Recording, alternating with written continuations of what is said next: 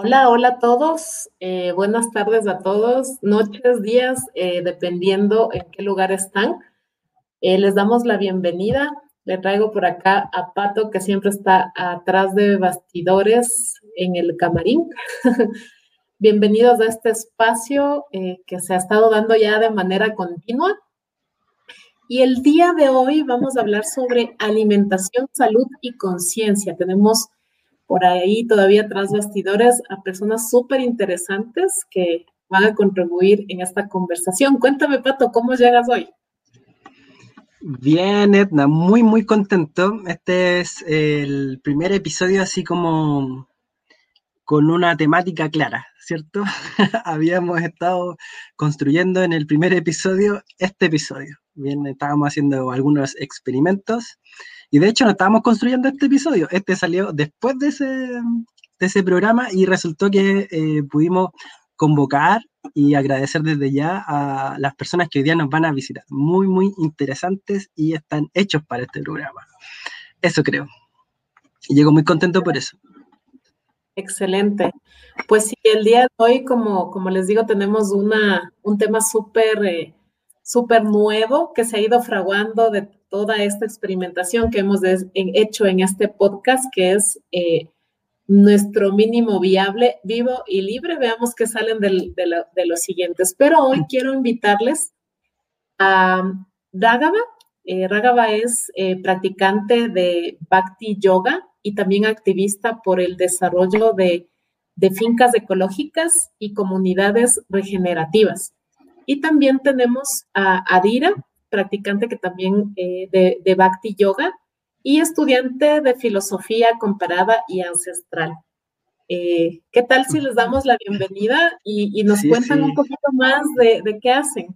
Yo preparé algo para la entrada de ellos, Edna. No te lo había dicho. Te voy a, te voy a sorprender. Me sorprende, Pato.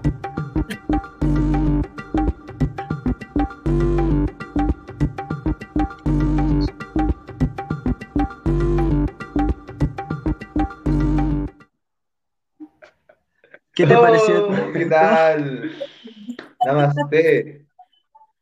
Namaste. Iniciamos con muchísima energía, eh, Dira y, y Daba, qué, gusto, qué gusto que, estén acá. Eh, si por ahí me equivoco en cómo pronunciar sus nombres, pues me, lo dicen. Y yo estaba con una curiosidad antes de que tal vez nos cuenten eh, ustedes dos un poquito más de ustedes pero por ahí eh, escuchaba que se decían Prabhu eh, Ragava o Prabhu Dira. ¿Tiene algún significado este Prabhu? ¿Qué tal, Edna? ¿Qué tal, Patito? Muchas gracias por eh, esta invitación. La verdad es que muy, muy, muy agradecidos por esta oportunidad de poder regenerar nuestro, nuestra vida, nuestro lazo a través del diálogo. Es algo que en este momento eh, es muy necesario, muy importante.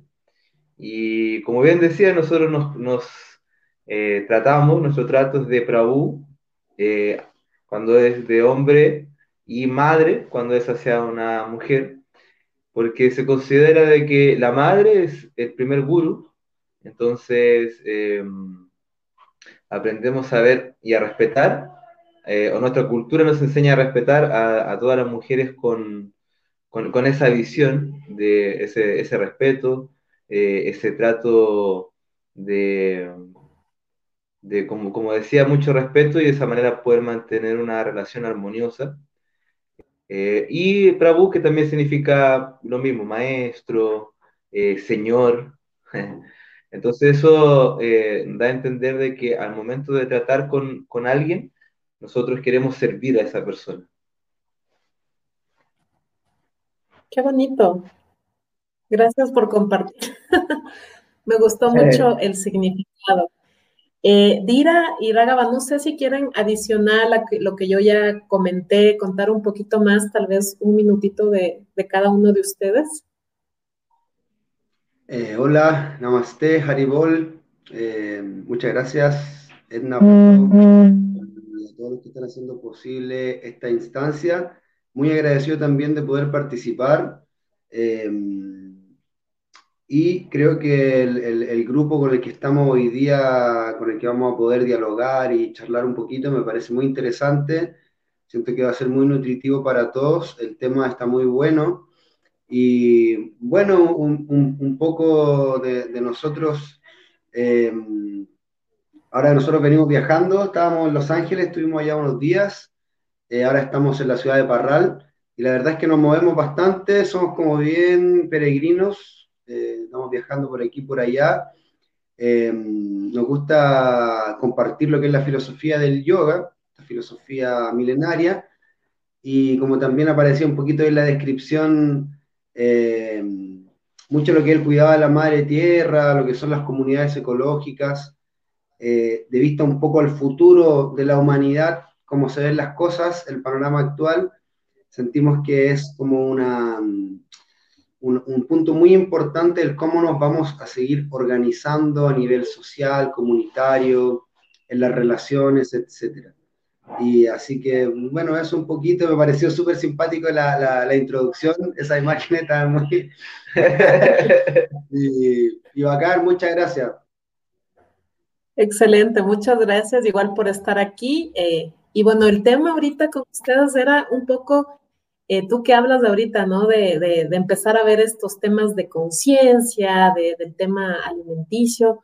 Justamente hoy es el tema eh, de, esta, de esta primera parte, ¿no? Y ¿qué les resuena cuando empezamos a decir la relación entre la alimentación y el estado de conciencia?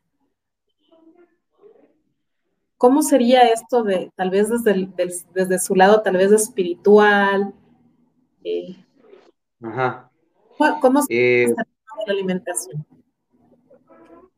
Bueno, eh, es un tema bastante central dentro de nuestra visión y de nuestra visión eh, filosófica, ya que mm, las antiguas culturas consideraban muy importante todo aquello que a través de los sentidos entraba a nuestra nuestro organismo, eh, ya sea físico o sea eh, mental, sutil.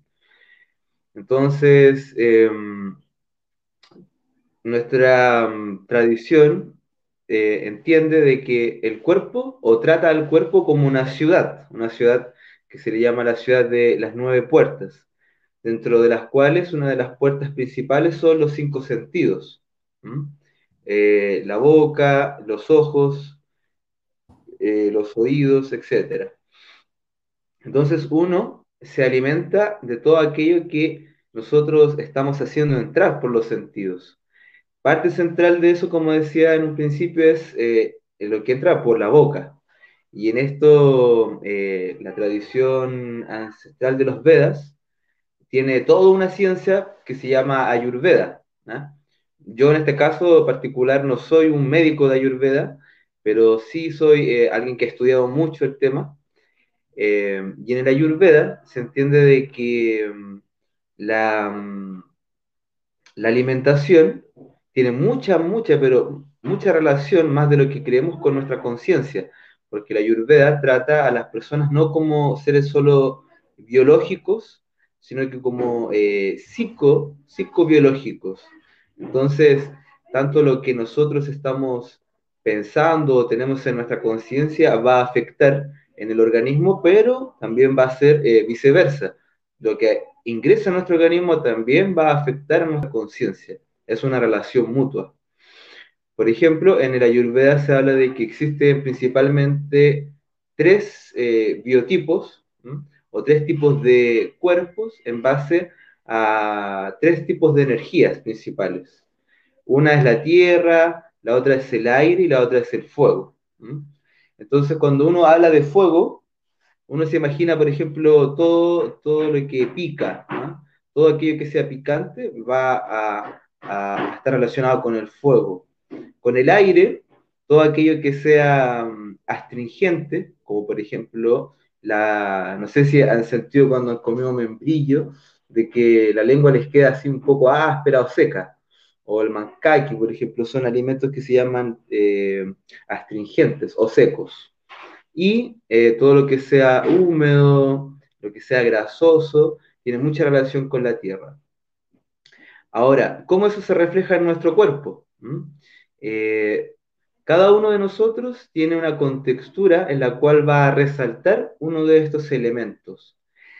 Y estos elementos van a resaltar en el cuerpo, pero también van a resaltar en nuestra mente. Entonces, si alguien tiene una contextura de fuego, su mente también tiene mucho fuego. ¿ah? Y el fuego tiene eh, emociones, como por ejemplo la ira. ¿ah?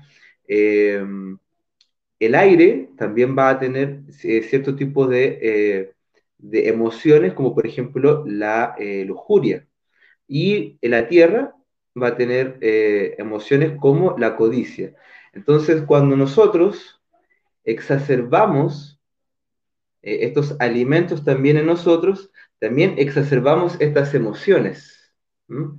Por lo tanto, en el Ayurveda se enseña que uno tiene que ser muy equilibrado en todos los sentidos y aprender a alimentarse correctamente según eh, el biotipo que uno tiene.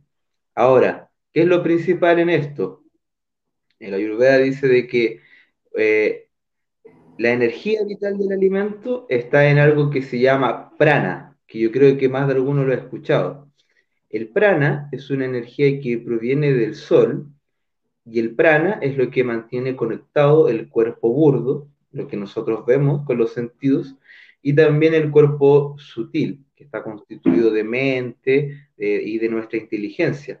Entonces, el prana es como este, esta cadenita, esta cadenita que, que conecta a estos dos cuerpos. Por lo tanto, para la ayurveda es muy importante de que nosotros nos alimentemos de cosas que estén cargadas con este prana. O sea, que tengan mucha luz del sol. Y eso va a ser fundamental al momento de nosotros alimentarnos, porque eso va a ser lo que nos va a dar más conciencia. Entonces, no es lo mismo, por ejemplo, alimentarnos de una manzana que está ahí, que nosotros recién sacamos de la copa del árbol, que está cargadita con esta luz solar, que está cargada con este prana, cuando nosotros lo comemos, entonces eso va, a dar una energía a nuestro cuerpo y también a nuestra mente. Pero imagínate cuando uno se come un... Imagínate, vamos por el supermercado y, y compramos unas papas fritas y nosotros abrimos esas papas fritas y comemos esas papas fritas eso lleva mucho tiempo sin ver la luz del sol. ¿ah? Por lo tanto, hay cosas que a nosotros nos van a dar una energía más densa, como aquellas que no tienen luz del sol, y otras que nos van a dar energía un poco más luminosa, que son aquellas que provienen de la luz del sol. Entonces, es muy importante eh, que lo que nosotros estemos ingiriendo a esta ciudad del cuerpo esté cargadita con conciencia. ¿ah? Y nosotros nos vamos a, de a poquito nos vamos a, dar cuenta cómo nuestra mente, todo se empieza a ver más limpio, empezamos a purificar nuestra conciencia.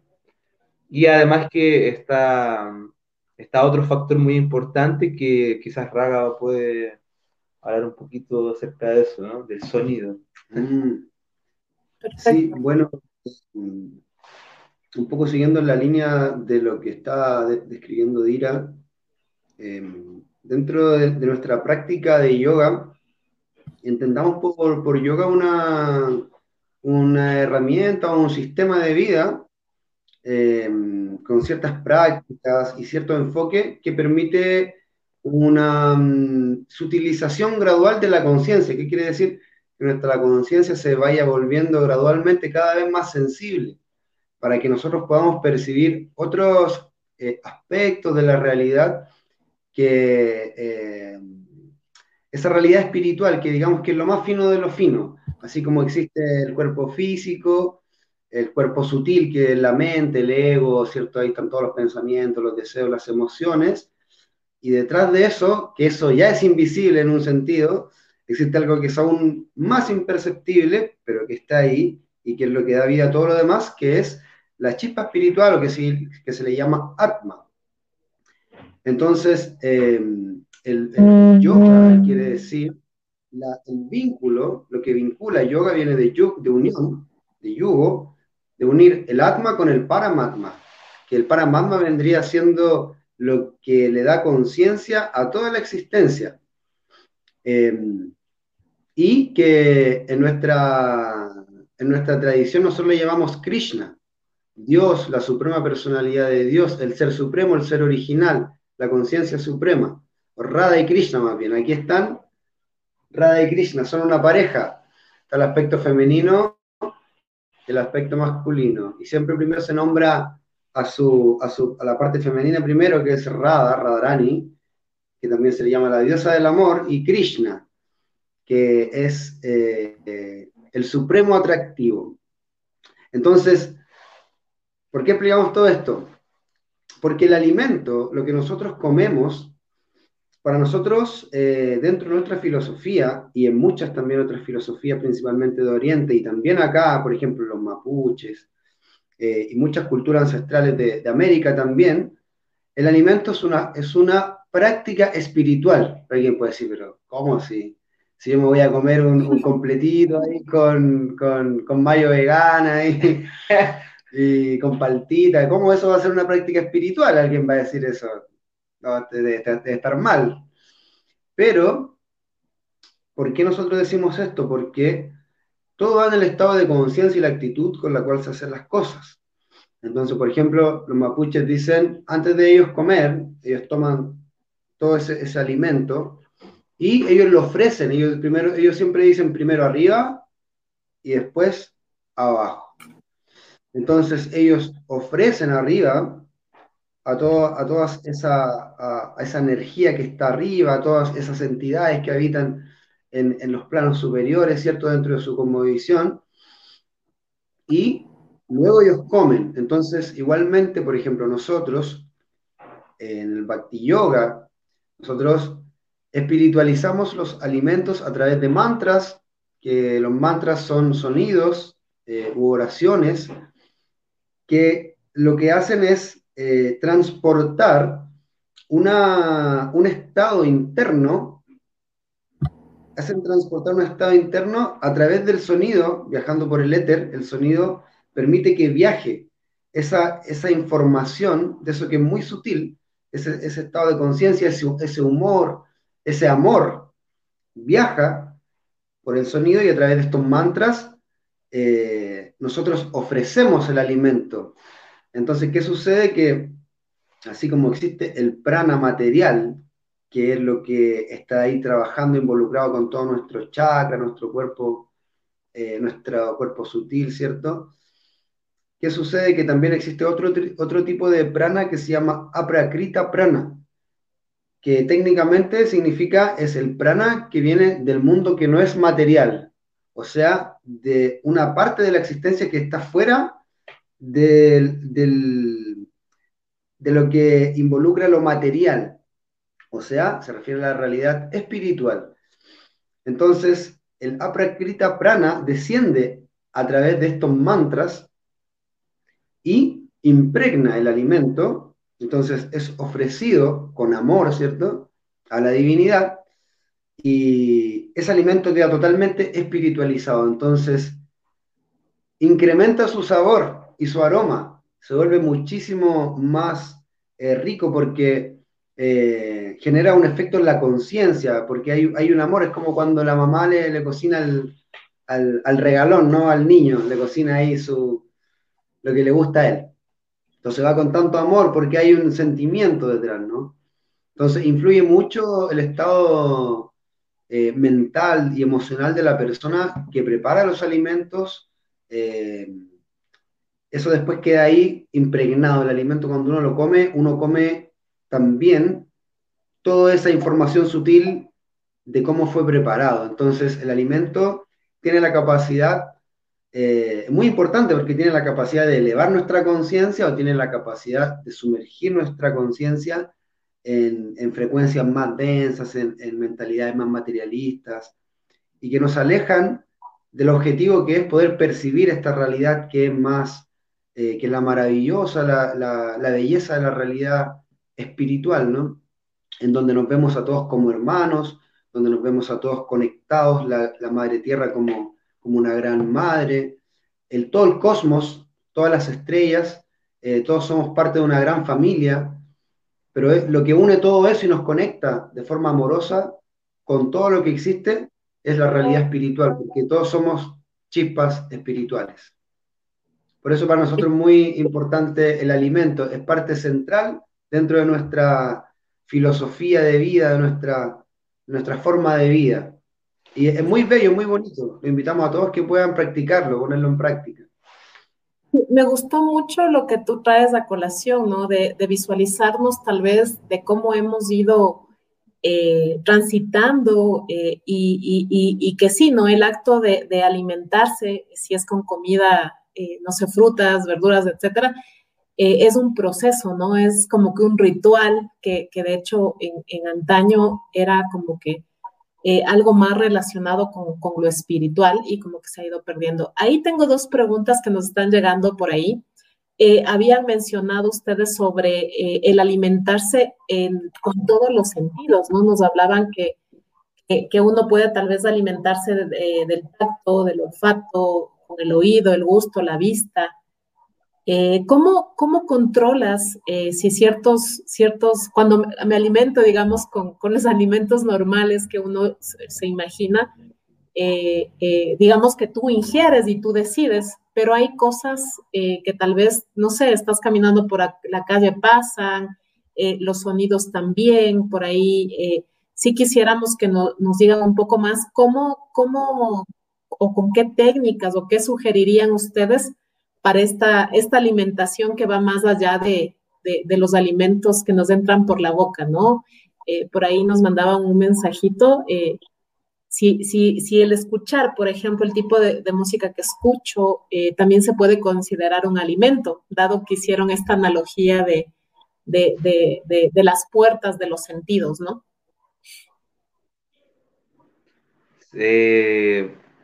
Sí, es muy importante el, aspecto del alimento con los sentidos.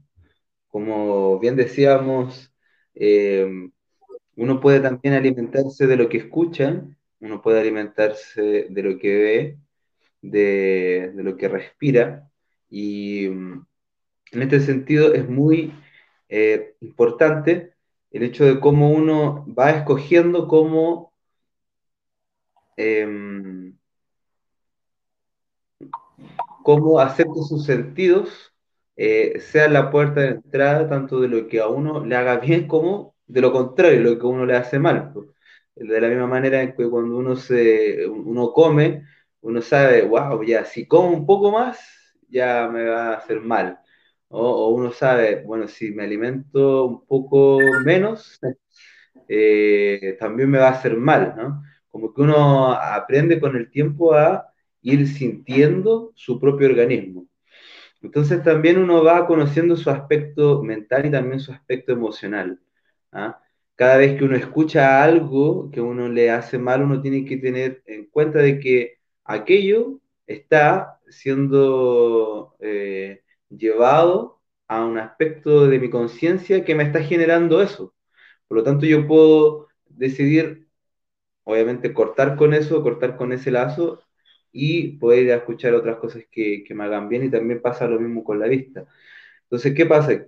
Todo aquello que yo estoy viendo, todo aquello que yo estoy escuchando, está yendo a la mente. Sí o sí está yendo a mi mente. Y ahí en mi mente, mi mente la está organizando de tal manera en que yo eh, pueda o purificarme, como decía anteriormente, con eso, o todo lo contrario, contaminarme porque la conciencia se puede contaminar o se puede purificar. Entonces los antiguos siempre hacían hincapié en la purificación de la conciencia, la purificación de la mente. Y, para eso nosotros necesitamos ver cosas que tengan relación con lo espiritual.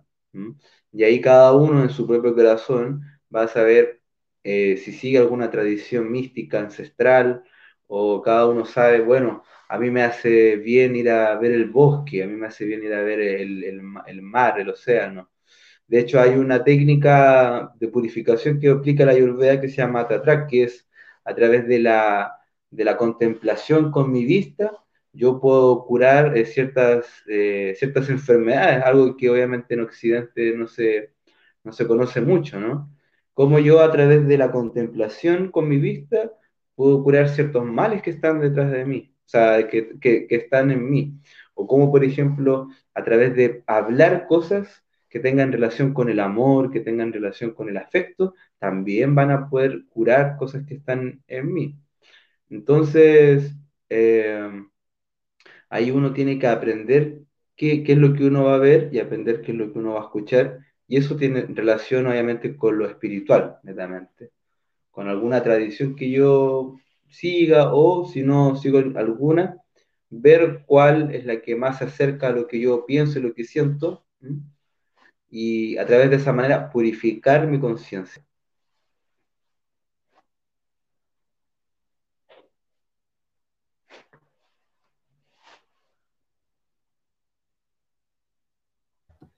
Creo que me silencié. Ah, ahí está, ahí está, ahí está. Sí, les decía que muchísimas gracias, realmente como que es mucha información eh, para todos nosotros. Eh, tenemos algunas preguntas, pero les vamos a dejar para el final. Eh, vamos a pasar a una sec sección que la llamamos El bienestar entra y sale por la boca y queremos invitar en este momento al doctor José Pablo Uturbia, si está por ahí, pero no se me vayan a ir, por favor, porque esto continúa. No, aquí nos quedamos, aquí nos quedamos, queremos escuchar.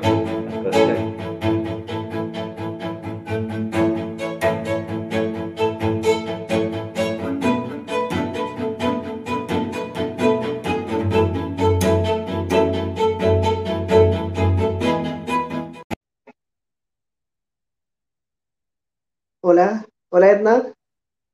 ¿Cómo estás, José? Bienvenido. Bueno, les cuento un poquito de José porque yo hice la tarea antes de, de entrar acá, pero él está en el mundo de la odontología, es doctor y quisiera que me cuentes un poquito más de, de ti, José. Oye, muchas gracias por la invitación. Eh, soy odontólogo acá desde Chile. Tengo eh, una especialidad en ortopedia funcional y en este momento estoy enfocado un poco en la difusión de, un cambio también que necesita la parte de los profesionales de la salud, sobre todo los, profesionales que se dedican al mundo de la odontología. Así que me tiene muy motivado, también un poco hipnotizado a la, la presentación anterior, que por lo menos a mí me hace mucho sentido, y que me invita también a, a, reflexionar la responsabilidad que tengo como profesional y la responsabilidad que quiero transmitirle también a mis colegas, si es que hay alguno que me está escuchando. Ok, y, y, cuéntanos de eso, de qué se trata esto de, de la odontología y la biología eh, integrativa. Mira, eh, yo creo que la mayoría de las personas conoce al odontólogo eh, por algún problema, eh, dolor, por ejemplo, eh, algo estético, alguna pieza fracturada, que lo hace ir de urgencia habitualmente a consultar, eh, pocas veces en forma preventiva. Entonces, mi profesión ha ido avanzando hacia un mundo muy técnico, donde la mayoría de las veces nosotros vamos a exponer eh, lo grandioso que somos técnicamente, pero no hemos olvidado que el sistema viene, podríamos decir, casi a la perfección. El odontólogo debe ser el profesional que acompaña a, lo, a los pacientes y les vaya eh, ayudando a que el sistema se vaya desarrollando normalmente.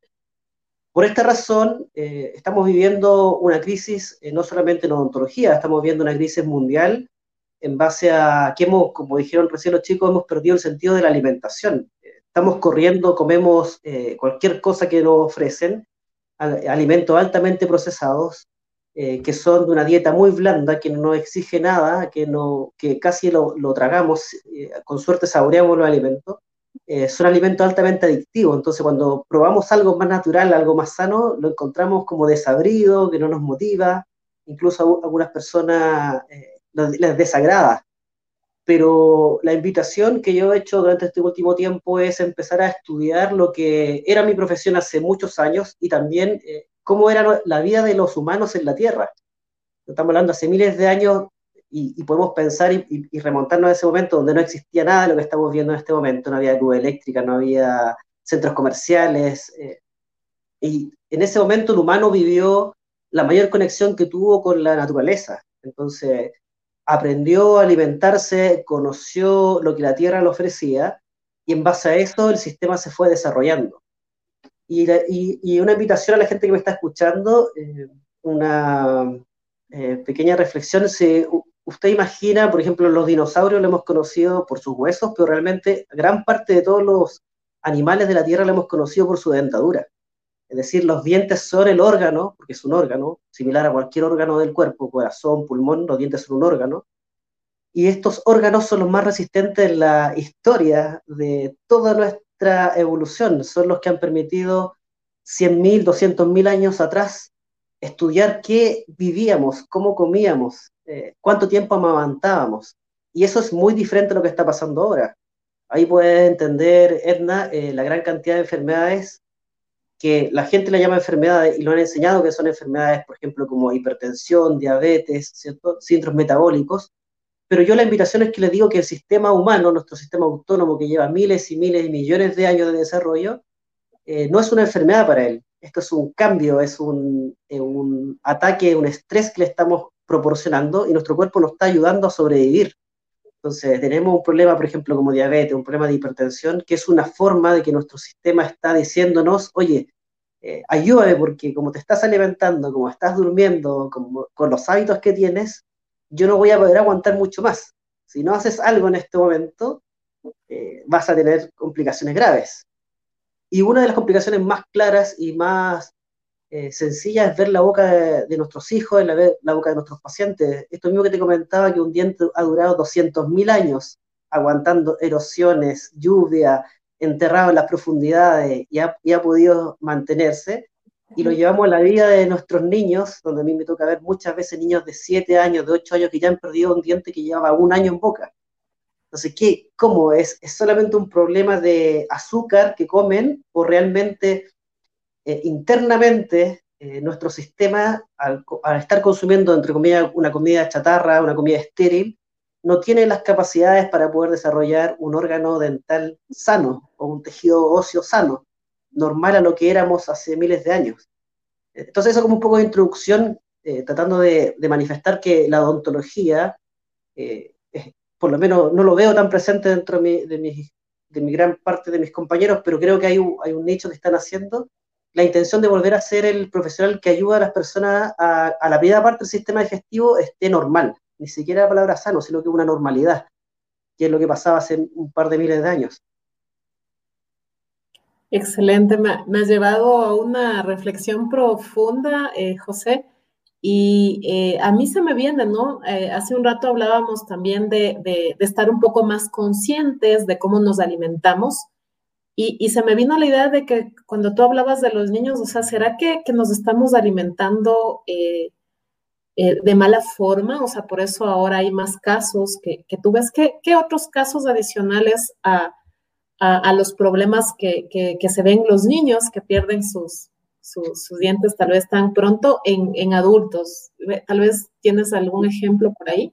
Mira, muchas gracias por, parece que, como decíamos, pautea la pregunta.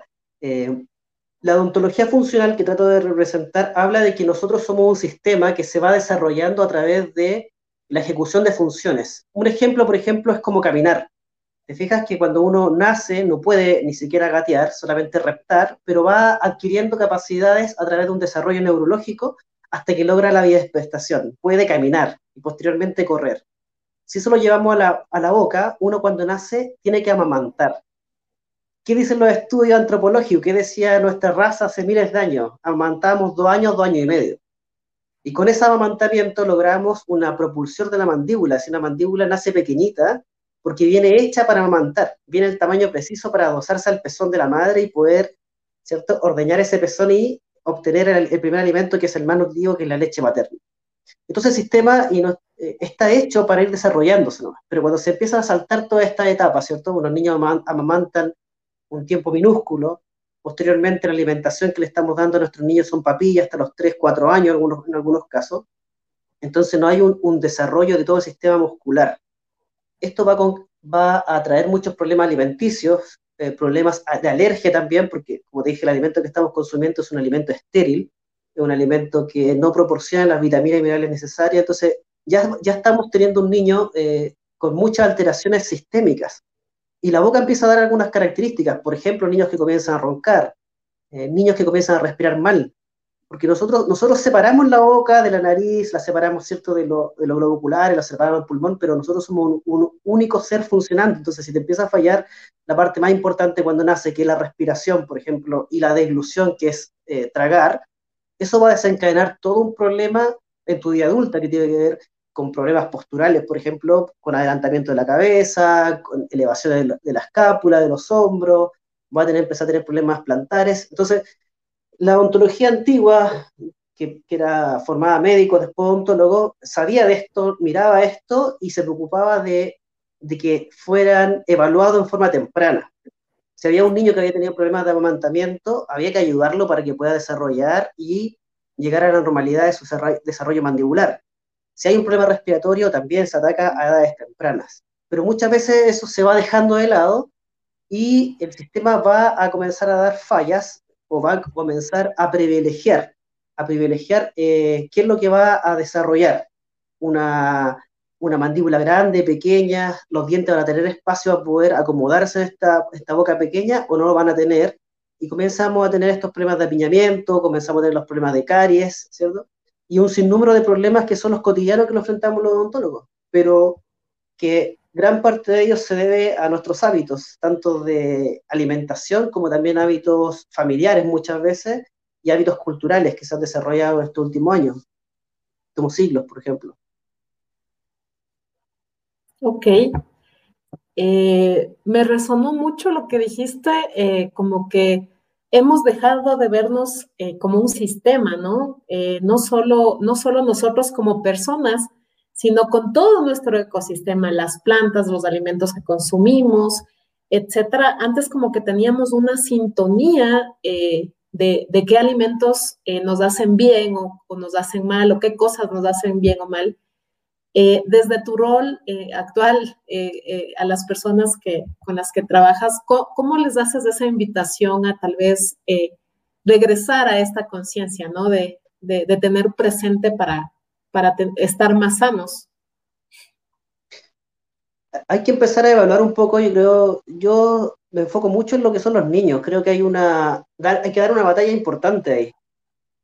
Siendo honesto, conversando con los adultos, incluso uno mismo tiene muchos hábitos que ya no va a poder cambiar a menos que pase alguna situación traumática o algún cambio que sea tan importante que realmente lo haga uno modificar sus conductas. Pero los niños creo que tenemos que dar la batalla eh, ellos saben mucho más que nosotros. Un niño no puede ser un niño obeso. No, eso es una llamada de atención importante. Un niño no puede roncar en las noches y tener apnea obstructiva, esos ahogos que produce la noche. Esos signos están hablando de que algo está pasando metabólicamente. Entonces, eh, evaluar qué estamos comiendo. Hay una pirámide nutricional que nos enseñaron hace unos años que se basa en cereales, en azúcar, eh, y los mamás envían colación a los colegios y lo alimentan con papitas, soufflé, ciertos caramelos. Eh, podrías decir, no, de vez en cuando, pero pareciera que si eso le sumamos a, la alimentación tradicional que se basa en cereales como arroz, ¿cierto? el trigo, los fideos, y la fruta y la verdura la dejamos como última instancia, eh, los niños van a, a tener muchas características de niños con problemas eh, el déficit atencional, por ejemplo, se asocia a, problemas respiratorios, pero también a, problemas inflamatorios. Eh, si uno imagina cuando se toma un antiinflamatorio.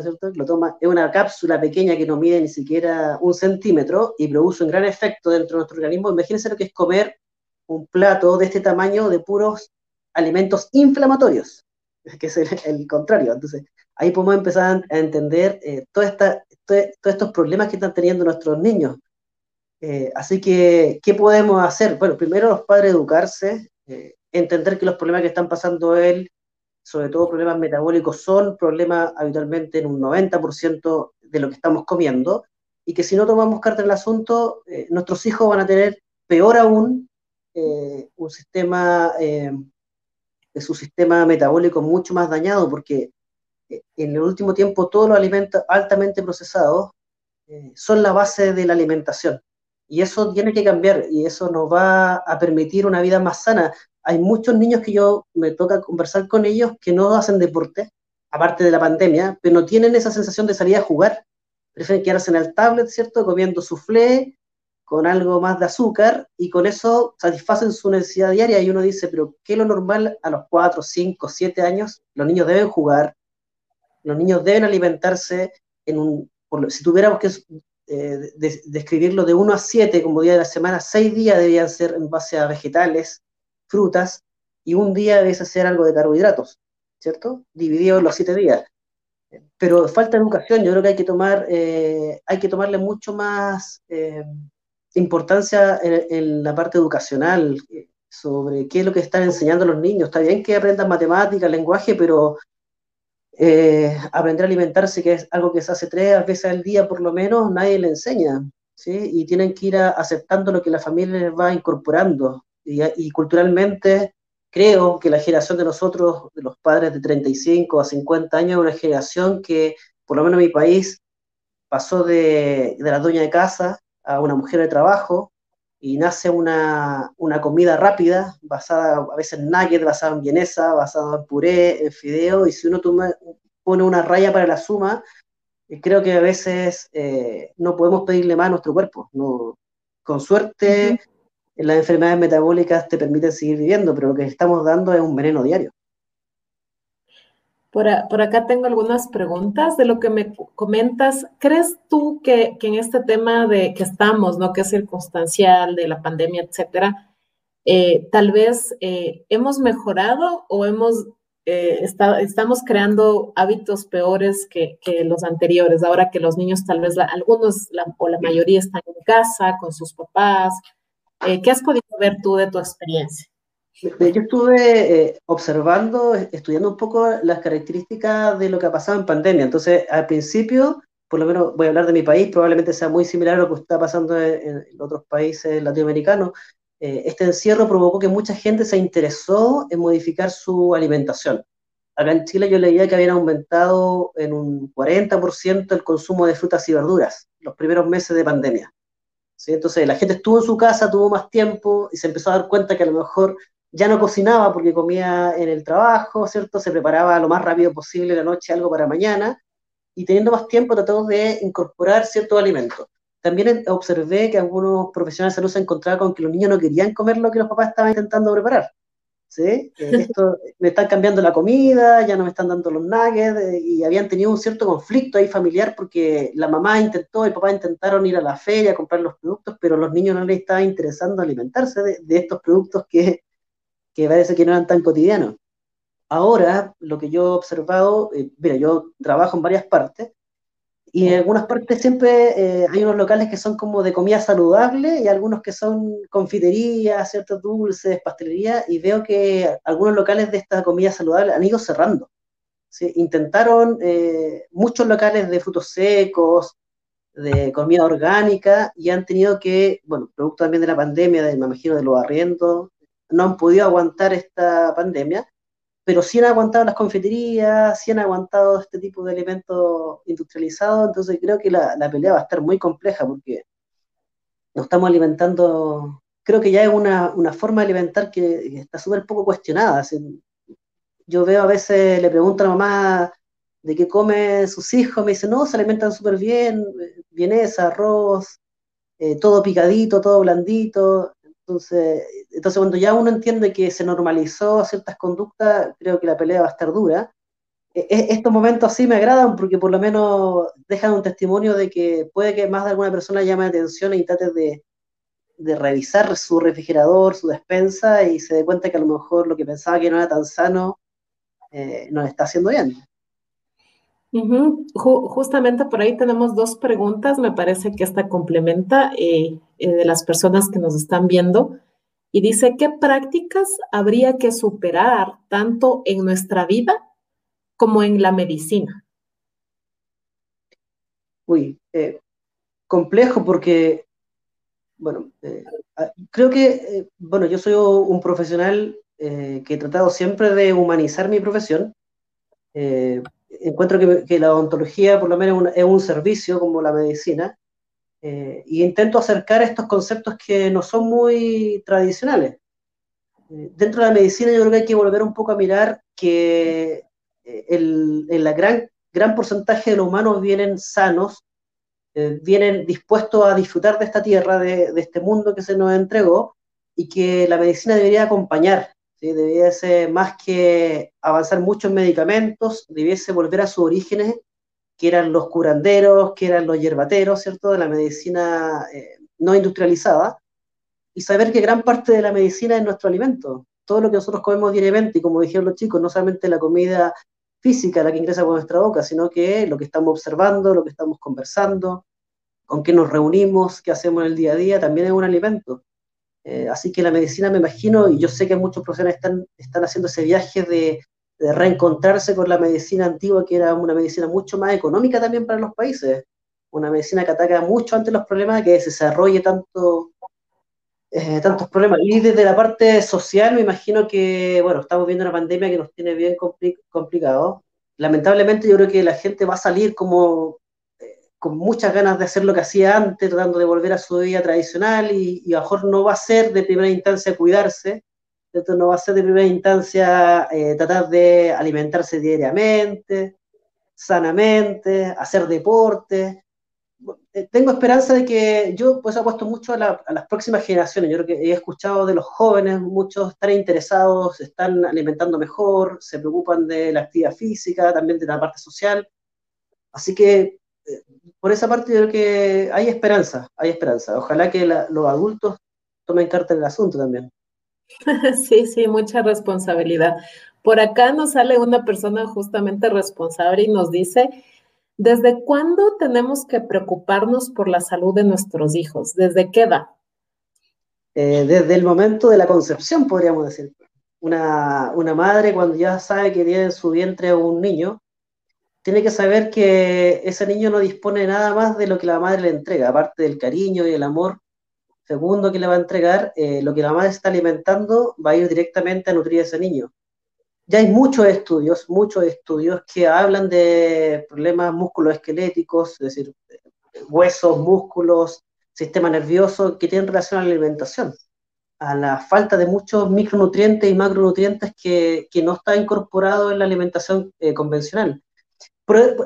Por, dar un ejemplo, creo que es muy importante, mejor el pan, ¿cierto? Eh, de trigo, avena, no sé, en su país de, de qué lo comen.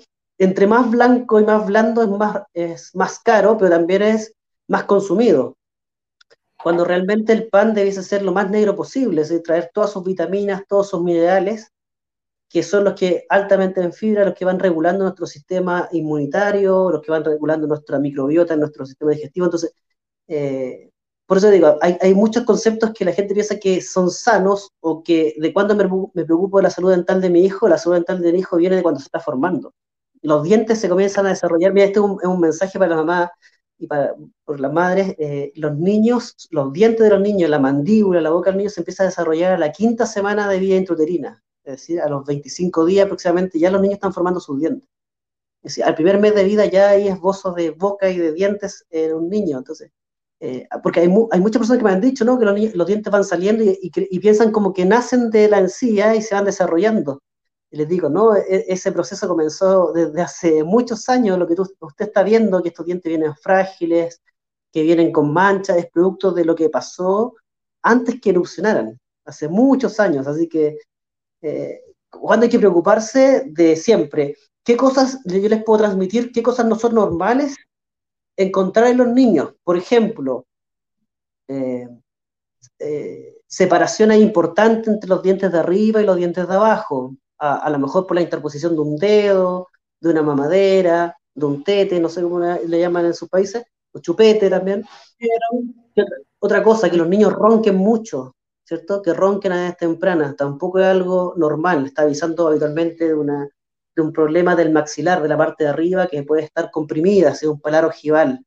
Eh, otra cosa importante, problemas de, eh, bueno, de caries, obviamente, manchas, inflamación de las encías, todos esos son signos que los podrían ver. También eh, desviaciones de la posición de la mandíbula.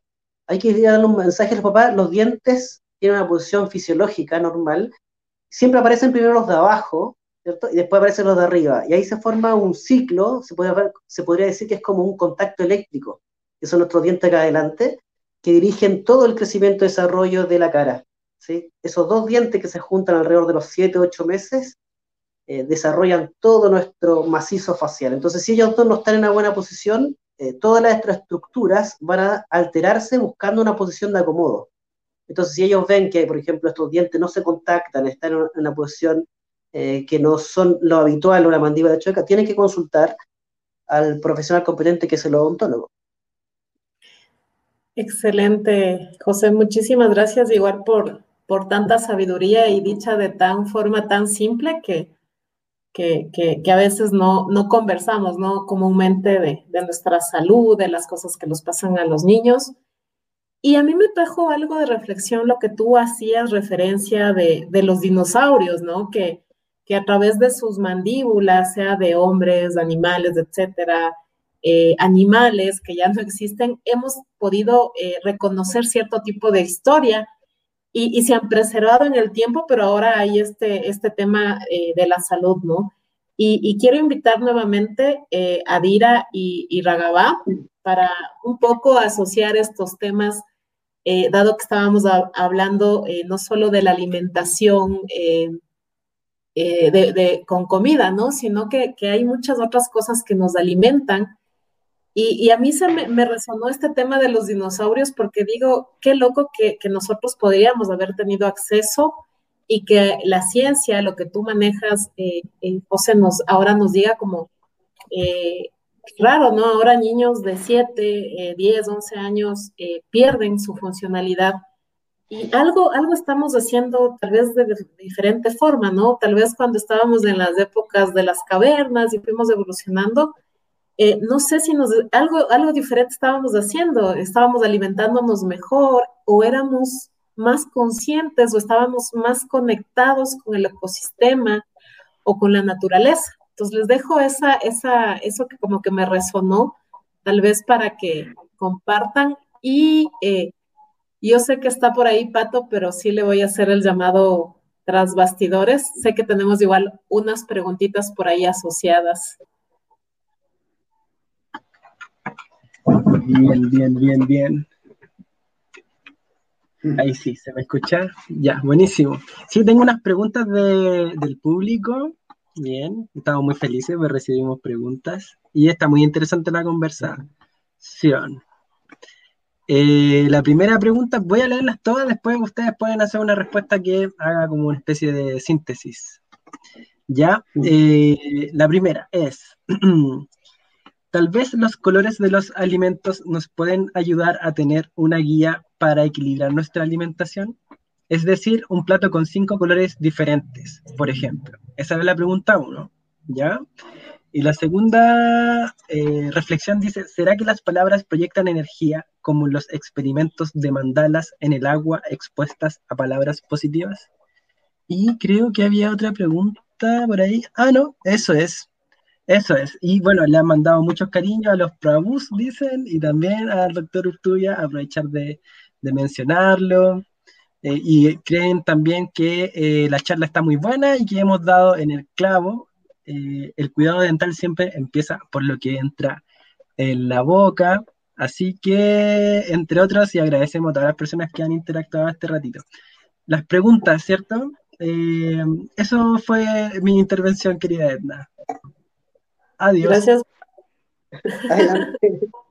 Bueno, yo creo que todo, ahora ya que dicen que nos alimentamos con todos los sentidos, creo que, que, nos entra por todas partes, ¿no? No solo para la parte odontológica, que creo que debemos ser más conscientes de cómo nos alimentamos.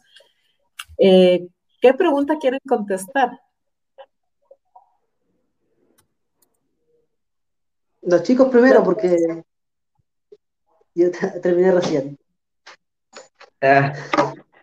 Le paso la nota. Eh...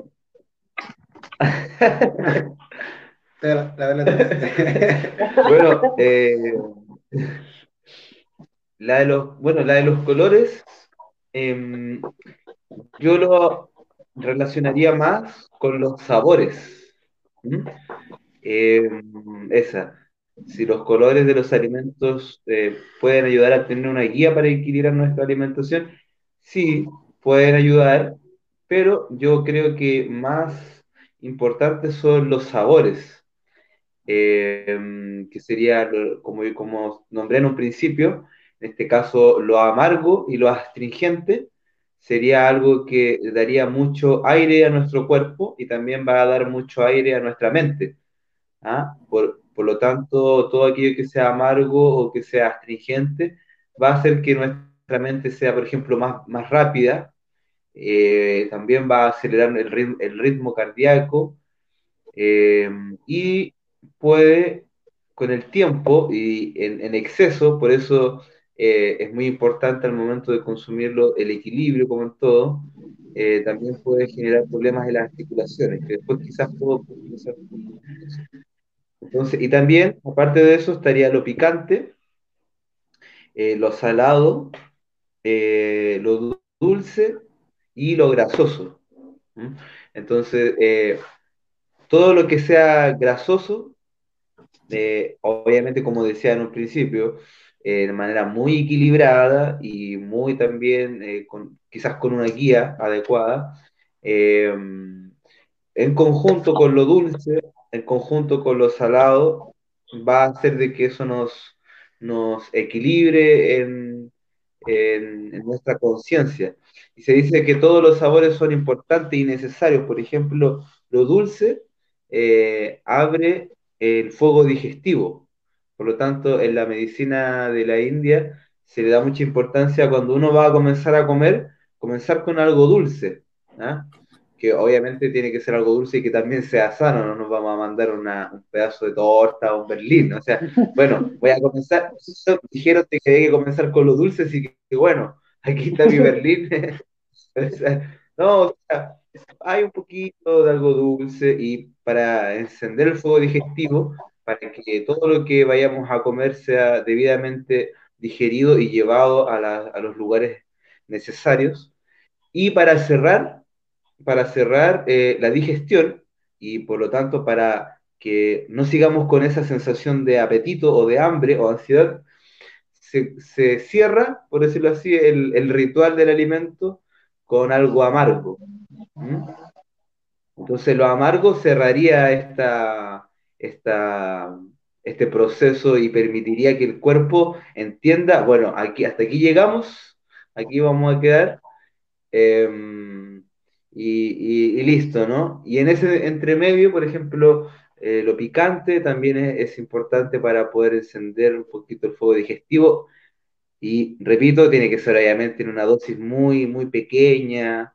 Ah, no, el, quizá el chile eh, por completo, sí algo ahí pequeño y, y, en su, todo, todo obviamente en su justa, en su justa medida.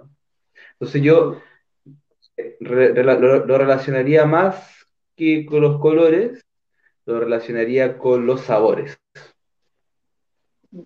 Yo quería aportar a lo que está contando nuestro amigo. Eh, yo pero soy un apasionado también del estudio de las plantas, de la botánica, de cómo la medicina sigue avanzando y va encontrando los principios activos también en las plantas. Estaban ahí hace mucho tiempo, no los conocíamos, pero están. Y hay una visión para que, eh, que puedan entender un poco, por ejemplo, eh, la planta tiene, igual que nosotros, son, son primo hermano de nosotros, tienen extremidades, tienen un sistema nervioso y tienen un sistema musculoesquelético. Y si lo llevamos a, lo que nosotros tenemos, por ejemplo, su sistema nervioso está en las raíces, ¿cierto? Entonces, si tú quieres como mejorar todo el sistema de tus neurotransmisores, puedes consumir lo que son los tubérculos. Ahí de su zona pueden hablar mucho de lo que son la maca, me imagino que consumen por esos lados, de Perú. Eh, si quieres fortalecer tu articulación y tu sistema musculoesquelético, los tallos. No sé, el apio, por ejemplo, es un, bueno, podría ser una gran, una gran planta basada en tallos y las hojas. Y el sistema eh, de las vísceras y también de las gónadas podría ser lo que corresponde a los frutos, ¿cierto? Si uno abre un higo, por ejemplo, se va a encontrar con una, eh, con una estructura que es similar a alguna a las gónadas o incluso a los riñones. Es para hacer una similitud de que si uno quiere incorporar características de las plantas, también puede ver en qué se parece a nosotros. ¿eh? Y te va a estar entregando una información de que para qué te puede servir. Eh, referente a lo que me, me, consultaste al inicio, y para ir cerrando mi participación un poco, sí, la eh, la odontología funcional hace referencia a eso, que si nosotros lográramos desarrollar todas las funciones normalmente de nuestros primeros 15, 20 años, probablemente no tendríamos en la parte dental casi ningún problema. ¿Y eso por qué? Si uno imagina hace 200.000 años que han encontrado cráneos de, nuestra, de los Homo sapiens, era una raza que vivía en promedio 60, 70 años, pesaban en promedio 65 kilos, eh, se pronostica que su glicemia, es decir, azúcar en sangre en ayuna, era de 70, 75, no de 100 como ahora eh, encontramos que sí era lo normal, ¿no? se pronostica que era 70, 75, y además de eso conservaban todos sus dientes hasta edades avanzadas, no los perdían. Entonces uno puede pensar, o eran muy buenos los dentistas de esa época, ¿cierto? O, realmente no existían dentistas y los dientes eran órganos que se conservaban hasta el final porque estaban acorde a lo que nosotros nos alimentábamos. Entonces, alimentos que eran muy duros, es decir, exigían una actividad muscular muy fuerte, entonces eran dientes que eh, tenían un hueso muy resistente, pero era así porque el alimento que se incorporaba tenía esas características. Lo mismo que estábamos conversando, eran plantas con tallos muy fuertes, entonces ibas a tener huesos muy fuertes, ¿cierto? Eh, llenas de minerales, sin contaminación, y algo muy importante que ahora está muy en boga en lo que es medicina, la microbiota, es decir, cómo estos alimentos que estaban en la naturaleza tenían muchas bacterias, ¿cierto? Y ahora con este tema de pandemia que no hay que tocar casi nada, ¿cierto? Estamos comiendo cosas estériles, los, los pollos, por ejemplo, o la carne que se está creando, están encerrados, sin contacto con la naturaleza, comiendo todo el día. Entonces, cuando uno come, no está incorporando ninguna de esas bacterias que llegando a nuestro estómago, produce una reacción inmune, es decir, se activa nuestro sistema inmune básico. Y eso también está pasando ahora, no, no hay nada que nos estimule, no sentimos frío, no sentimos hambre, no sentimos sed. Todos esos signos son necesarios sentirlos.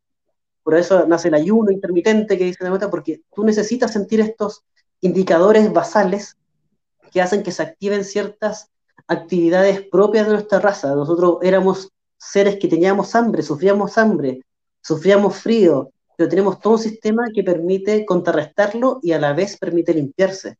Entonces, eh, el mensaje es como a los que les interesa saber qué pueden hacer, estudiar cómo vivimos en algún momento, cuando estamos realmente eh, conectados con la naturaleza y todos nuestros indicadores eran de lo mejor que podemos tener ahora. Así que con eso, eh, por lo menos yo me quería despedir con ese mensaje, decir que a lo mejor podemos avanzar mucho en tecnología, pero parece que ya tuvimos la mejor salud por lo menos la parte física, y la tuvimos, la vivimos en la Tierra. Ahora eh, va a ser difícil alcanzarla, pero el que le interesa va a tener que educarse cómo fuimos, cómo vivimos en, hace miles y miles de años. Sí, eh, me parece genial tu, tu, comentario porque creo que eso es como la, eh, finalmente una solución definitiva y realmente como inteligencia, ¿no? Más que, más que tratar de avanzar en, remedios, tener como una actitud de poder autocuidarnos, ¿no? De tener buenos hábitos eh, en el día a día, que es, como lo ideal, es, como, es como un auto, ¿no? No es que yo el auto le voy a echar cualquier cosa, lo voy a andar trayendo así súper mal, todo cochino, le voy a echar un combustible que no es. Total, después lo llevo al mecánico. Y después lo llevo al mecánico y a la final el auto después se echa a perder y, gasta mucha plata y tiempo, siendo que lo ideal es que yo pueda ir revisándole el agua al auto, que no le falta agua al radiador. Eh, es, como lo mismo, ¿no? Y también quería compartir un, datito para los, para los, que estén viendo. Eh, la forma, el secreto, el secreto la forma más fácil de adelgazar. Esta es una, papita que voy a revelar acá, ¿eh? un secreto milenario. A ver, tomamos nota. espera, la, espera.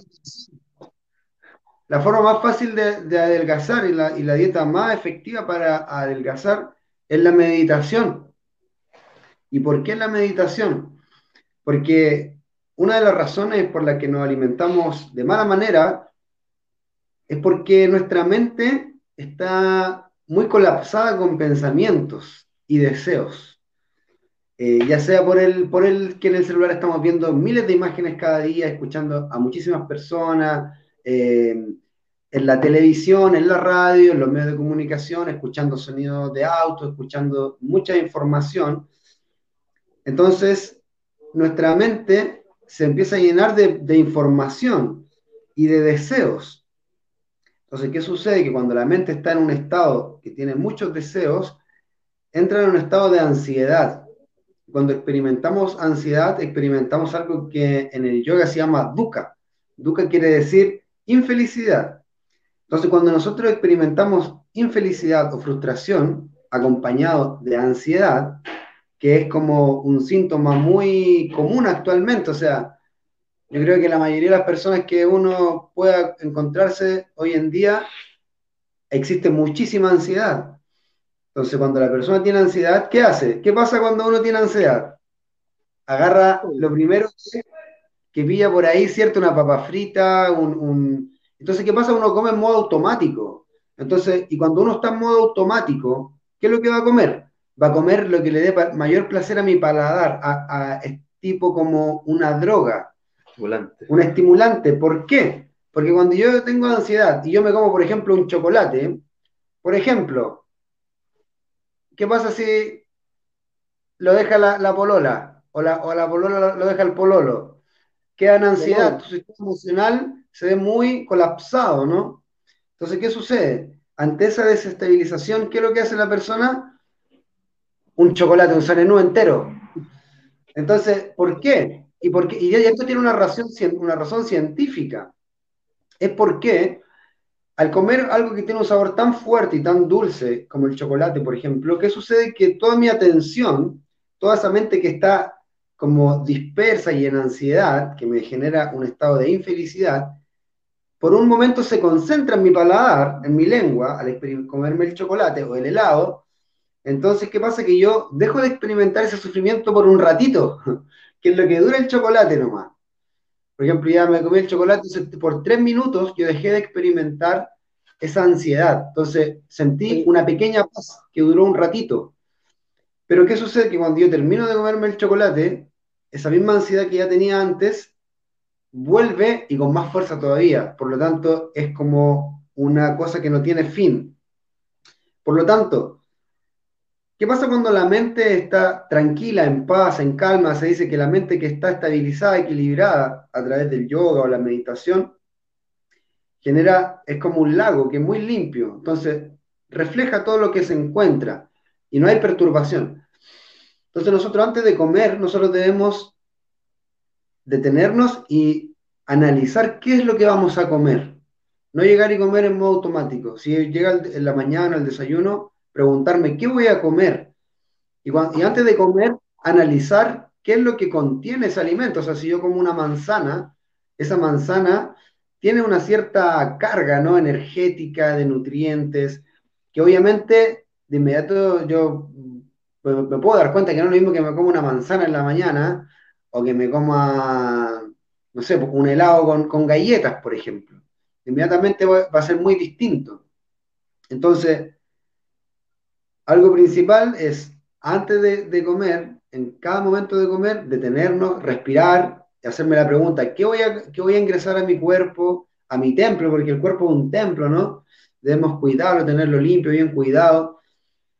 Entonces, de esa manera, nosotros fácilmente vamos a poder mejorar nuestros hábitos, que como estaba diciendo el, el doctor, que me parece muy importante el tema de los niños, porque ahora con las redes sociales estamos enfrentándonos a, una, algo que nosotros sabemos que estamos compuestos de los cinco elementos en nuestro cuerpo. Tenemos tierra, fuego, agua, aire y éter. ¿Y qué sucede? Que las redes sociales, como se caracterizan por, el, por la transmisión de información, estimulan nuestra parte del aire, que tiene que ver con la parte de la mente y del conocimiento y de la información. Entonces, ¿qué pasa? Que como hay tanta, tanta red social actualmente en nuestra vida, muchas horas, el aire dentro del sistema de la persona se dispara, se dispara terriblemente y el aire tiene que ver con el sistema, también con el sistema nervioso y con, el, y con la parte mental e intelectual. Entonces, como está sobreestimulada, genera una, un impedimento para que, para que los niños puedan desarrollar principalmente la parte frontal del cerebro, que es la que está relacionada con las emociones y con la empatía. Por ejemplo, un niño que pasa cinco horas en un celular, eh, su parte frontal del cerebro se atrofia. ¿Por qué? Porque toda la otra parte se estimula y, libera unos chorros de, de, hormonas que son equivalentes a la heroína. Los estudios han dicho que son equivalentes a la heroína, por eso que es tan adictivo estar en una pantalla, ¿no? Imagínense estar en una pantalla y comiendo una, unas cookies y tomándome unas Coca-Cola. El niño entra prácticamente como que estuviera jalando cocaína, una cosa así, y por eso es que cuando está ahí pegado, no quiere dejar de estar ahí y puede estar muchísimas horas, y cuando le van a quitar el celular, prácticamente le va que le quiere pegar a la mamá, porque es como, eh, realmente se vuelven eh, dependientes de esto, que es como una droga, porque genera un efecto muy placentero en el cerebro. Entonces, ¿qué pasa? Que los niños, al atrofiarse esta parte del cerebro, después ellos van creciendo sin esta capacidad de, poder ser empáticos, lo que desarrolla mucho egoísmo en la persona. Entonces, nos vamos, vamos, estamos creciendo, estamos generando una generación de personas que son insensibles, egoístas y que eh, también la parte creativa se atrofia mucho. Toda la parte de la creatividad que está relacionada con los juegos normales que siempre y yo al menos alcancé a jugar, jugar a la pelota fuera con los amigos, salir a correr, subirse a los árboles, todo eso, eh, la parte psicomotriz está muy atrofiada y como hay colapso de la parte del aire, de la información de las redes sociales, también está esta parte del sistema nervioso que nos impide alimentarnos bien de forma consciente, más bien somos como víctimas pasivas de nuestros malos hábitos, de nuestras malas relaciones, y así transitamos nuestra vida siendo como observadores de nuestros malos, de nuestros malos hábitos y, no cortamos con eso. eso. el doctor decía que cuando sucedía, una situación como, sobre todo en un adulto, tenía que suceder una situación como fuerte, traumante, no chocante. Una persona que, no sé, le diagnosticaron una enfermedad terminal o le dio una, un, un patatús, como se dice, o un ataque al corazón, algo así, recién ahí, o sea, recién ahí una persona como que chuta, ya, voy a, voy a dejar de comer tal alimento y todo. Pero creo que la, la y todo el conocimiento ancestral de, las culturas ancestrales nos va a traer mucha ayuda, mucha luz, mucha sabiduría en nuestra vida y que va a nutrir, cuando nutrimos un aspecto, se nutre en todo al mismo tiempo también. Nos va a nutrir no solamente en la parte de alimentación, sino que también en nuestra parte mental, psicológica y emocional.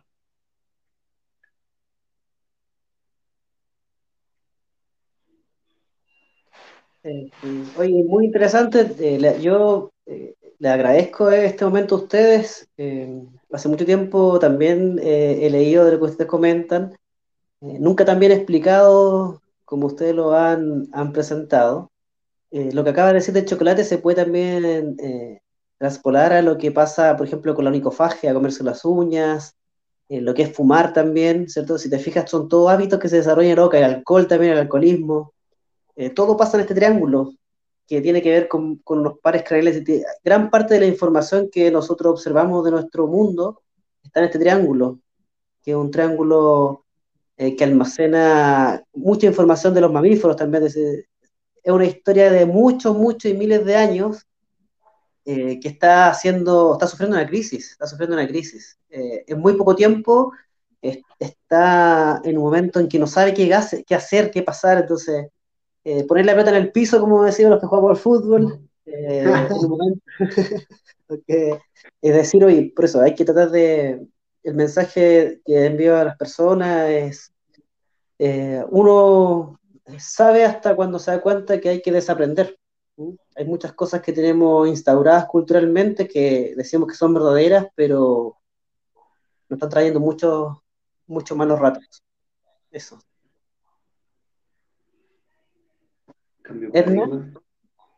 Nos dejó, nos dejó, nos dejó acá conversando y podemos estar toda la noche si quieren, pero. es verdad.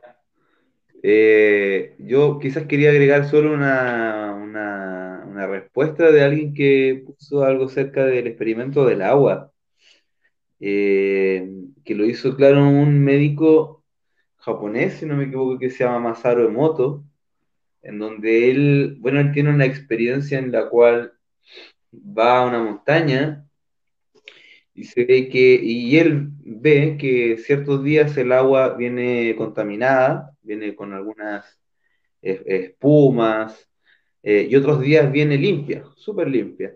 Y así él se va dando cuenta que va cambiando la, la composición del agua del río. Entonces, ¿qué pasa? Que él va más arriba, de donde nace el río, y ve que hay un monasterio budista tibetano. Entonces, cuando estaban ahí en el templo y hacían sus cantos, sus mantras, sus oraciones, el río bajaba súper limpio y los días que ellos no estaban y salían, eh, bajaba con cierta turbulencia y un poco contaminada. Entonces él decidió hacer un experimento con el agua, eh, en la cual le puso ciertas canciones eh, y palabras, y también palabras con intenciones. Entonces luego esta agua la congeló y con un microscopio pudo ver la, la, forma que había tomado la gota de agua y cada vez que era una palabra o una canción armoniosa, melódica, la gota tomaba una forma súper bonita, muy, muy, muy eh, idéntica a un mandala. Y cuando ocurría lo contrario, cuando era música quizás muy densa, con palabras eh, hirientes y que, que tuviesen una carga, entonces la composición del agua era como sin forma prácticamente. Eh, entonces él, eh, de alguna manera, pudo comprobar de que la composición molecular, en este caso del agua, pero después con el tiempo se fueron, porque eh, él después comenzó a investigar y vio que habían experimentos anteriores al que él había hecho, pero con, con la tierra. Entonces, ciertos músicos hacían una, una, melodía y la composición de la tierra iba cambiando. Entonces, él fue juntando hartos experimentos, después se sumaron otros que ahora ya están un poco más, más eh, conocidos, y comprobó de que la, el sonido tiene una... interfiere en la forma molecular de la materia podríamos decir, en este caso del agua, pero también de la tierra. Por ende, tiene una, tiene una, gran importancia lo que nosotros hablamos y cómo nosotros al momento de eh, cocinar un alimento o de terminar de cocinar el alimento, ¿qué, qué, qué es lo que nosotros vamos a, impregnarle también a eso? Como eh, también ser partícipe. Eh, es, como, es como que que la cadena no, va a terminar porque también yo estoy siendo partícipe en un sentido, me estoy integrando no tan solo a los, a los sabores y a los, beneficios que cada alimento por sí solo trae, sino que como también yo mismo voy a, incluir algo para que eso tenga otro beneficio más al yo, eh, ingerir ese alimento. Entonces, nosotros eh, en nuestra práctica de yoga y que yo sé que muchas personas también lo hacen, no necesariamente solo nosotros, como en esta tradición, eh, cantamos mantras, le cantamos mantras al alimento, ¿ah? le cantamos mantras, eh, los cuales nosotros se los ofrecemos, en este caso a, a Radha y Krishna, pero cada uno se lo puede ofrecer al aspecto que, que, que, cada uno siga, que cada uno siente en su corazón, y uno le dice, te voy a ofrecer estos alimentos. Eh, Krishna dice en el Bhagavad Gita, ofrécelos con amor. ¿ah? Dice que el amor es como la, ese ingrediente mágico que, hace que los alimentos sean eh, buenos para el corazón y para la conciencia. Obviamente, y como decía en un comienzo, eso tiene que ir con, con ciertas regulaciones, porque uno puede decir, ah, no, pero el amor es lo importante, así que bueno, voy a mandar, como decía, el berlincito, con después las papas fritas, y después todo otro y esto otro, si total es con amor. Claro, es con amor y puede ser así, pero siempre y cuando nosotros estemos haciéndolo bajo una, una, meditación consciente para integrar los beneficios en nuestro organismo, eh, en nuestro corazón y también en nuestra, en nuestra mente. con respecto a eso, también eh, quería compartir que la Ayurveda eh, analiza la, la salud de una persona. Se dice que hay tres pilares fundamentales, que son el sueño, o sea, el descanso, que vendría siendo el sistema natural de regeneración de, la mente, del cuerpo, de limpieza, desintoxicación de los órganos, etc. la alimentación, o sea, todo lo que ingresa a través de alimentos, y también la regulación sexual, cómo nosotros equilibramos el impulso sexual, que también debe estar equilibrado. Eh, entonces, esto, se dice que esos son los tres pilares de la buena salud. Entonces, una persona, eh, nosotros debemos ser conscientes en estos tres aspectos de no, de no, eh, de ser personas equilibradas. Aquí la palabra clave, es el equilibrio, porque a nosotros volvernos equilibrados y regulados, eso se va a reflejar en una mente que va a estar regulada y equilibrada, y cuando la mente está regulada y equilibrada, se dice que la persona experimenta shanti o paz. Entonces ahí viene la paz, la persona experimenta paz. Entonces quería compartir eso también, que debemos considerarlo mucho, eh, que esas tres cosas deben estar eh, reguladas para nosotros poder tener una buena salud y, poder estar sanos y poder cuidarnos y cuidar a los demás. Me encantó, me encantó este podcast. Yo creo que, que Pato pinta este podcast para, para una segunda edición. Eh, nos podríamos, como dijo José, eh, quedarnos hablando aquí horas de horas y creo que no, no nos cansaríamos. Eh, les cuento que a mí me resonó mucho. yo tenía una pregunta, pero creo que José la contestó, el tema del, del ayuno.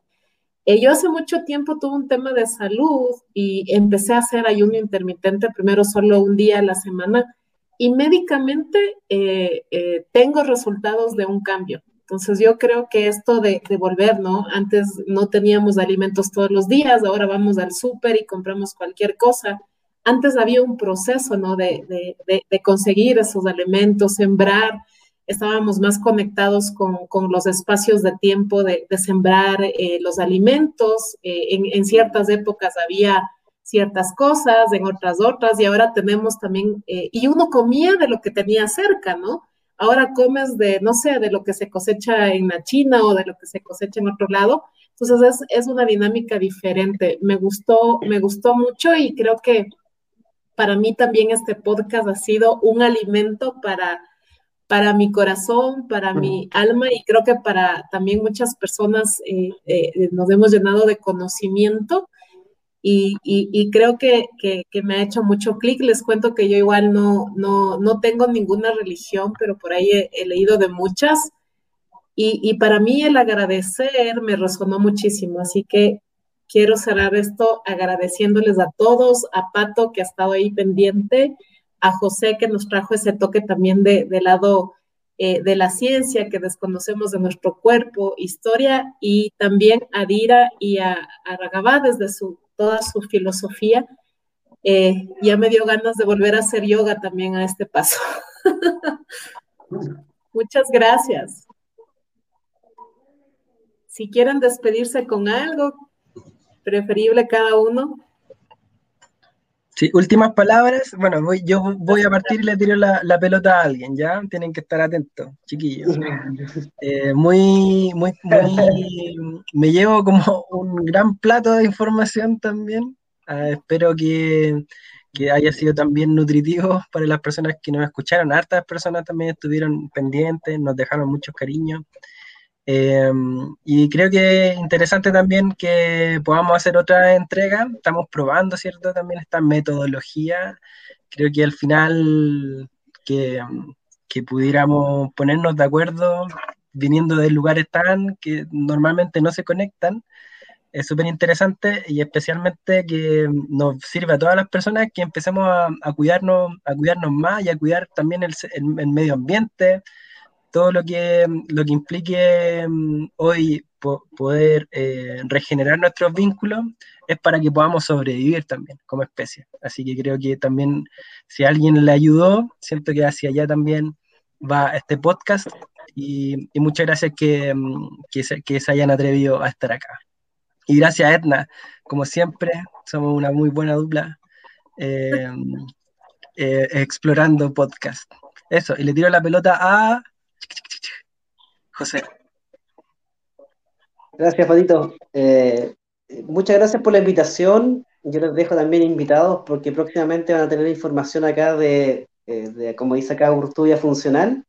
Estamos eh, organizando con un equipo de hartas personas interesadas en empezar a crear este nuevo paradigma, todos son paradigmas, eh, esta nueva visión de, por de mi profesión, de las profesiones afines. Así que hay muchos kinesiólogos, fisioterapeutas, logopedas, fonoaudiólogos que están interesados Así que van a tener pronto mucha información referente a eso, así que los dejo invitados. Y le extiendo, bueno, ojalá me vuelvan a invitar, porque quedé con hartas cosas que quería contarles, pero disponible obviamente para otras posibilidades. Gracias, que estén bien. ¿Y la pelota? ¿Y la pelota? Aquí un centro, un centro. Al área, un centro al área. Adira.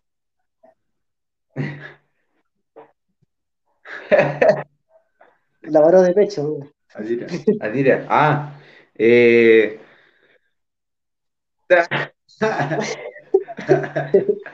sí, bueno, me voy también eh, eh, agradecido, también eh, de verdad, muchas gracias por permitir abrir este espacio. Creo que es muy importante que, que sigamos conectándonos, uniéndonos, eh, conversando de temas que son centrales y que cubren un aspecto muy, muy importante dentro de las dimensiones del ser humano.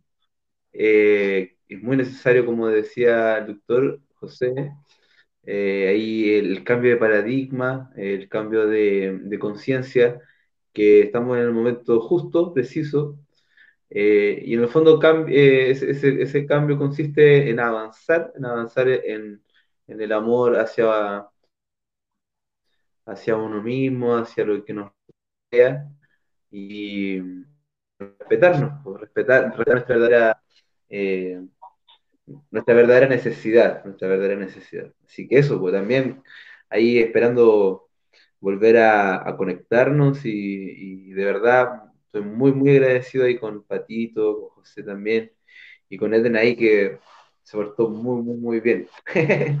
muy buena anfitriona. la pelota a mí? Ah, y bueno, después de, de haber de ahora le el centro a, Raga. Oh, aquí. Que haga el gol, que haga el gol. Sí, aquí. que haga el gol. bueno, eh, ojalá que, que todos nos podamos hacer un gol y podamos romper con nuestros malos hábitos. Yo creo que todos tenemos siempre algo que trabajar, todo, cada uno puede hacer una reflexión y saber a dónde tiene que, trabajar, poner ahí la fuerza para romper con un viejo patrón que quizá me está ya impidiendo avanzar. Y, también quizás llamados como que volvamos a mirar un poquito hacia las culturas antiguas, porque por ejemplo la, por ejemplo, la OMS del año 90 recién ellos empezaron a decir, por ejemplo, que el tabaco era dañino para la salud. Antes decían que era, que era bueno. Entonces, eh, entre, entre muchas otras cosas. Que, ¿Para qué vamos a entrar en detalle de hablar de lo que está sucediendo actualmente con la, con la pandemia y otras cosas así?